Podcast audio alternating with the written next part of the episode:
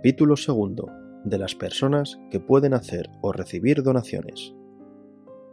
Artículo 624. Podrán hacer donación todos los que puedan contratar y disponer de sus bienes. Artículo 625. Podrán aceptar donaciones todos los que no estén especialmente incapacitados por la ley para ello. Artículo 626. Las personas que no pueden contratar no podrán aceptar donaciones condicionales u onerosas sin la intervención de sus legítimos representantes.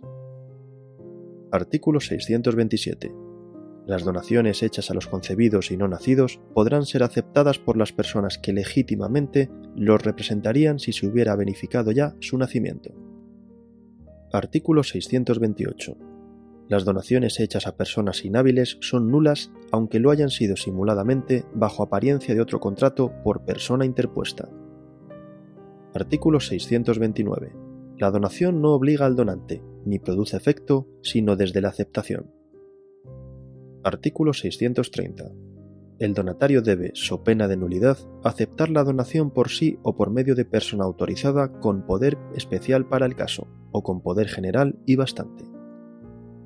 Artículo 631. Las personas que acepten una donación en representación de otras que no puedan hacerlo por sí estarán obligadas a procurar la notificación y anotación de que habla el artículo 633.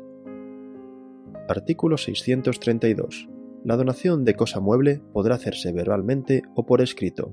La verbal requiere la entrega simultánea de la cosa donada. Faltando este requisito, no surtirá efecto si no se hace por escrito y consta en la misma forma la aceptación. Artículo 633. Para que sea válida la donación de cosa inmueble, ha de hacerse en escritura pública, expresándose en ella individualmente los bienes donados y el valor de las cargas que deba satisfacer el donatario. La aceptación podrá hacerse en la misma escritura de donación o en otra separada, pero no surtirá efecto si no se hiciese en vida del donante. Hecha en escritura separada, deberá notificarse la aceptación en forma auténtica al donante y se anotará esta diligencia en ambas escrituras.